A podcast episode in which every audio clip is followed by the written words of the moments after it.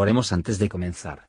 Señor, por favor, déjanos entender tu palabra y ponerla en nuestros corazones. Que moldee nuestras vidas para ser más como tu Hijo. En el nombre de Jesús preguntamos. Amén. Capítulo 31 Hice pacto con mis ojos. ¿Cómo pues había yo de pensar en virgen? Porque ¿qué galardón me daría de arriba Dios y qué heredad del omnipotente de las alturas? ¿No hay quebrantamiento para el impío y extrañamiento para los que obran iniquidad? ¿No ve él mis caminos y cuenta todos mis pasos? Si anduve con mentira, y si mi pie se apresuró a engaño, péseme Dios en balanzas de justicia, y conocerá mi integridad. Si mis pasos se apartaron del camino, y si mi corazón se fue tras mis ojos, y si algo se apegó a mis manos, siembre yo y otro coma, y mis verduras sean arrancadas.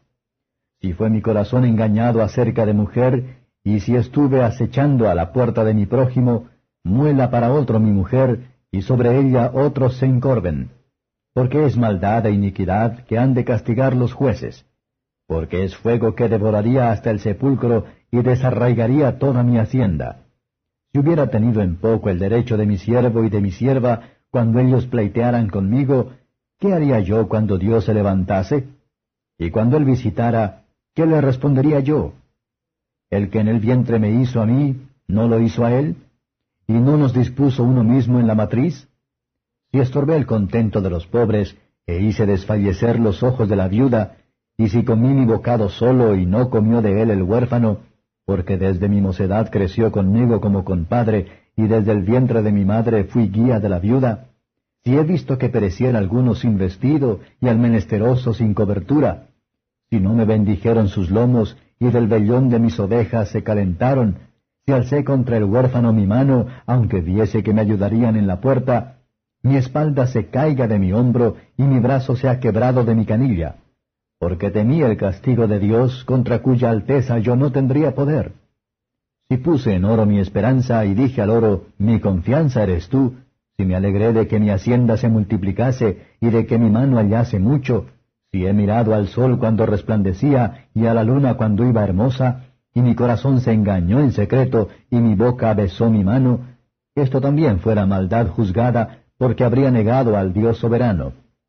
Si me alegré en el quebrantamiento del que me aborrecía, y me regocijé cuando le halló el mal, que ni aun entregué al pecado mi paladar, pidiendo maldición para su alma, cuando mis domésticos decían, ¿quién nos diese de su carne? Nunca nos hartaríamos.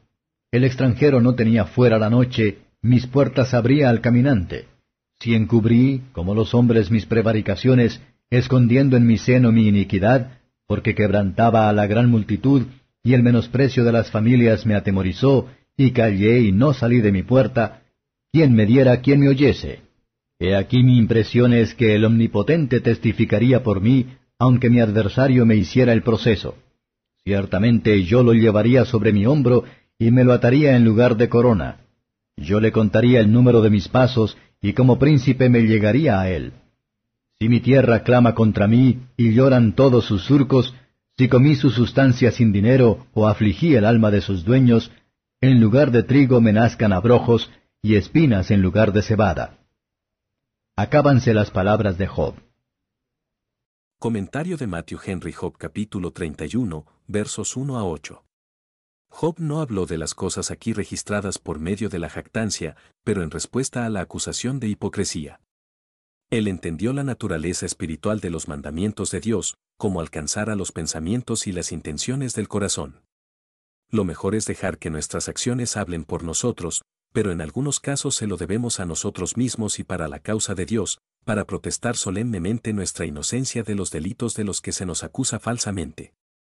Los deseos de la carne y el amor al mundo son dos rocas fatales en los que multitudes divididas en contra de estas protestas laborales que siempre tuvo cuidado de permanecer en guardia. Y Dios toma más en cuenta exacta de nosotros de lo que hacemos de nosotros mismos, echemos, pues caminamos con circunspección. Evitó cuidadosamente todos los medios pecaminosos de obtener riqueza. Temía todo el beneficio prohibido tanto como todo placer prohibido. Lo que tenemos en el mundo se puede usar con comodidad, o se pierde con un confort, si llegado honestamente. Sin estricta honestidad y la fidelidad en todos nuestros tratos, no podemos tener una buena evidencia de la verdadera piedad. Sin embargo, el número de profesores no son capaces de cumplir esta piedra de toque, versos 9 a 15. Todas las impurezas de la vida vienen de su corazón engañado. La lujuria es un fuego en el alma, los que complacerlo. Se dice que quemar. Consume todo lo bueno que hay, y arrasa la conciencia se enciende el fuego de la ira de Dios, la cual, si no se interrumpió mediante la sangre de Cristo, ha de devorar incluso a la destrucción eterna. Se consume el cuerpo, que consume la sustancia. Deseos ardientes traer juicios ardientes. Job tenía numerosos hogares, y se las arregló muy bien. Él consideraba que él tenía un amo en los cielos, y como estamos deshechos y Dios debe ser severos con nosotros, tenemos que ser suave y amable para con todos aquellos con los que tenemos que hacer. Versos 16 a 23. Conciencia de Job dio testimonio acerca de su comportamiento justo y caritativo con los pobres. Él es el más grande en esta cabeza, porque en este asunto fue particularmente acusada. Era tierno de todos, y que hace daño a nadie. Observe los principios por los que Job fue impedido de ser caritativo y despiadado. Se puso de pie en el temor del Señor, ya que sin duda en contra de él, si él perjudique a los pobres. Esfera de los intereses mundanos puede restringir a un hombre de crímenes reales, sino la gracia de Dios solo puede hacerlo odio, temor, ischan pensamientos y deseos pecaminosos, versos 24 a 32.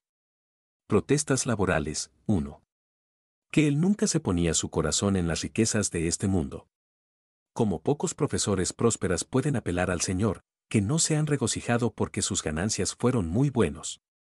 A través de la determinación de ser rico. Números arruinan sus almas o perforar a sí mismos con muchos dolores. 2. Nunca fue culpable de idolatría. La fuente de la idolatría está en el corazón, y se corrompe a los hombres, y provoca que Dios envíe juicio sobre una nación. 3. Él no desea ni se deleitaba en el quebrantamiento de la peor enemigo que tenía si otros tienen malicia a nosotros, que no nos justificará en soportar la maldad de ellos. 4. Nunca había sido poco amable con los extraños. La hospitalidad es un deber cristiano. 1 Pedro 4 verso 9, versos 33 a 40. Job se borra de la acusación de hipocresía. Estamos poco dispuestos a confesar nuestras faltas, dispuesto a excusar y echar la culpa a los demás. Pero el que así encubre sus pecados, no prosperará. Salmos 28 verso 13. Él habla de su valor en lo que es bueno, como una prueba de su sinceridad en ella.